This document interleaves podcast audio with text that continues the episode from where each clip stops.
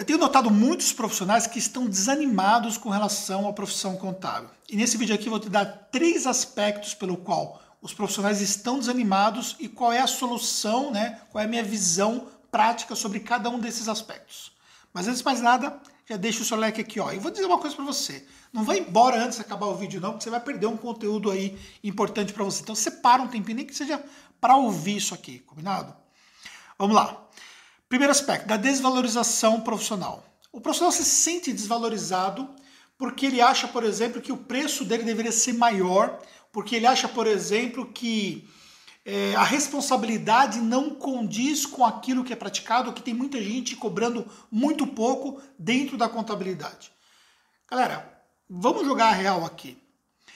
Isso não é diferente de outras profissões porque há um barateamento dos serviços profissionais como um todo. É claro que você tem profissionais que têm um preço muito mais alto, sim, mas existem aspectos por trás disso que é que não se pode negar. Muito profissional contábil não sabe fazer uma estratégia de marketing e aí ele não entende que a valorização dele está diretamente relacionada com os aspectos de ele conseguir se vender no mercado, de ele construir realmente um nome, de ele se fazer mais necessário para o seu cliente, ou seja, tem uma estratégia por trás disso que às vezes ele não reconhece e acha que essa valorização ela é natural.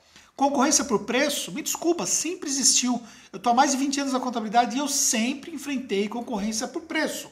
Só que eu sempre busquei me diferenciar e quem tem empresas contábeis já de longa data sempre trabalharam a forma da diferenciação de alguma forma ou de outra para justificar uma questão relacionada a preço por mais baixo que você consiga cobrar em relação ao seu serviço, alguém vai cobrar um serviço mais barato que o seu.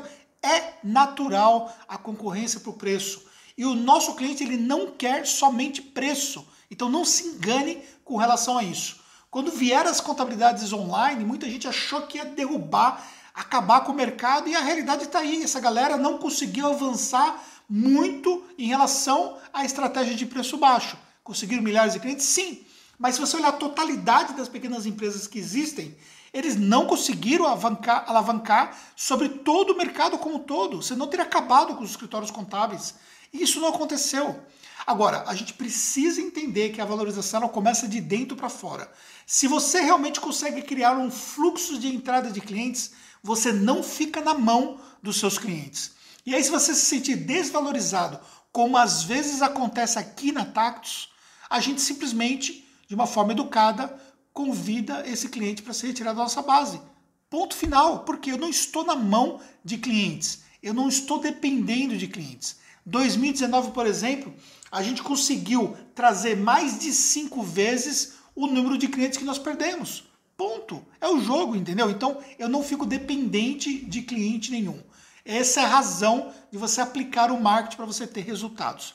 Ou seja, uma das razões em relação a isso. Segundo aspecto, o desafio da profissão. Muita gente se sente desafiado, e isso de uma certa forma estressa, cansa. E aí, quando você cruza com o primeiro aspecto que eu citei, que é a questão própria da desvalorização, você se sente desafiado demais, ou seja, sente que a atividade contábil ela é estressante, extenuante, e aí ele vê que a valorização não é igual como ele imaginava que deveria ser. Vamos lá. Primeiro que se você pensar, por exemplo, em outras profissões, não é diferente. Tem outras profissões que é muito mais estressante do que a contabilidade e não necessariamente ganha mais dinheiro que a contabilidade. Por exemplo, médico. Médico está aí, ó, sob uma pressão que se ele piscar, morre o paciente na mão dele nesse momento nós estamos vivendo, ok? Que uma coisa mais estressante do que você lidar com a vida de uma pessoa? Qual é a fatalidade que você cria se você errar no balanço do seu cliente? Você pode trazer algum tipo de prejuízo para o seu cliente financeiro, mas você não vai matar ninguém por conta do balanço. Ou seja, isso não torna o nosso serviço menos importante. Não é isso que eu estou querendo dizer. Eu estou querendo dizer o seguinte, que o nível de pressão é diferente de você esquecer a entrega de uma obrigação acessória e ter que pagar uma multa por conta disso. Agora, a gente precisa entender também que se existe uma pressão, um desafio, se existe algo que é extenuante de um lado, a gente precisa ter uma contrapartida do outro. Ou seja, você precisa trabalhar somente para que você possa então se renovar. E aí aquelas viagens, que agora você não está podendo fazer, nem eu estou podendo fazer, né? Mas aquelas viagens, aquela, aquelas enfim, o final de semana que você consegue criar para você dar aquela renovada, você sair um pouco do turbilhão de problemas, te ajuda você efetivamente a lidar com essa questão de desafio.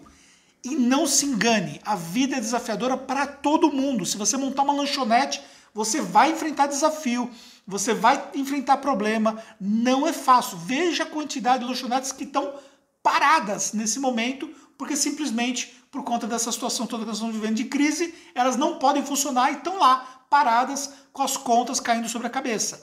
A contabilidade não precisou parar. A gente foi para casa, trabalhou home office, continuamos trabalhando.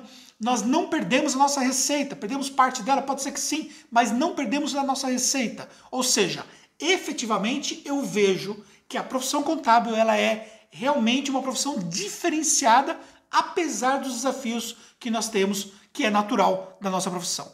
Se não fosse desafiador, o nosso cliente faria o problema, eh, desculpa, faria a solução, ele criaria a própria solução, ele não precisaria da gente, porque ele faria o autosserviço, não precisaria da gente. Se fosse fácil de fazer, ele não precisaria da gente. Se fosse fácil fazer contabilidade, não fosse uma profissão regulamentada, se ele pudesse fazer o seu próprio débito e crédito de uma forma simples, para que ele contrataria um contador para fazer esse trabalho para ele? Entendeu? A gente precisa entender que as soluções surgem diante de problemas. Se você não está disposto a enfrentar um problema, então é melhor você trocar de solução, porque isso é a realidade de mercado e para qualquer profissão, para qualquer atividade empresarial que você for exercer ou não empresarial que você for trabalhar. Terceiro aspecto, a questão da desunião da classe. E aí vem aquela coisa, ah, porque começa com o CFC, com o CIC, que é desunido e pá. E aí tem a, a classe não é unida, porque o colega não é unido. Gente, qual é a classe que é unida? Vamos ser sinceros. Ah, porque os médicos são unidos. Já vi um monte de médicos se matando aí quando coloca dinheiro na mesa por conta dos aspectos relacionados a negócios, entendeu? Ah, os advogados são unidos. Advogado é unido. Onde você tirou que advogado é unido?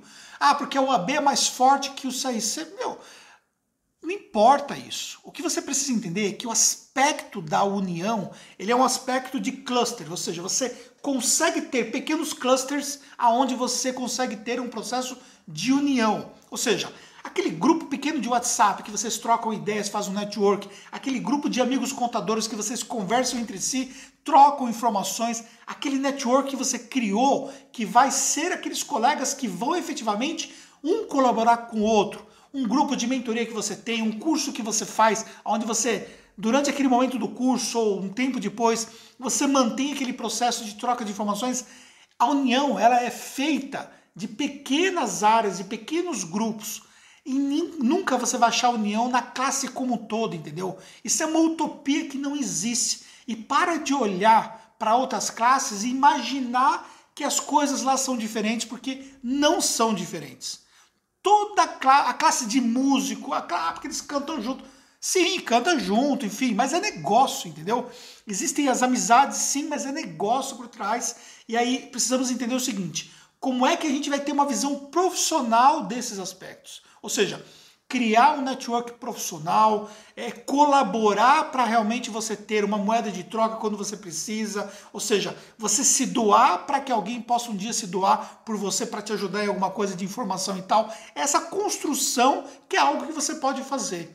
Então, sinceramente falando, o aspecto relativo a esse desânimo que muitas vezes podemos sentir está muito mais relacionado ao nosso próprio mindset a forma como nós estamos enxergando as coisas, ou talvez por estarmos cansados demais da atividade que nós estamos exercendo, ou talvez porque a gente não conseguiu desenvolver uma estratégia que efetivamente nos valorizasse mais do que a classe em si pensar dessa forma. E aí eu quero dizer para você o seguinte: você pode mudar isso, só que depende de você. Eu te ajudo com os meus conteúdos, eu te ajudo com os meus cursos. Nesse momento estamos com um plano de retomada, que é um evento online gratuito que pode te ajudar. Se quer o link, pede para mim inbox ou se estiver no YouTube, pode pegar na descrição do vídeo. Ou seja, mas você precisa trabalhar dentro de você para ter resultado, tá bom? Fez sentido? Quer deixar seu comentário? Deixa seu comentário, manda para alguém esse vídeo e nos vemos no próximo.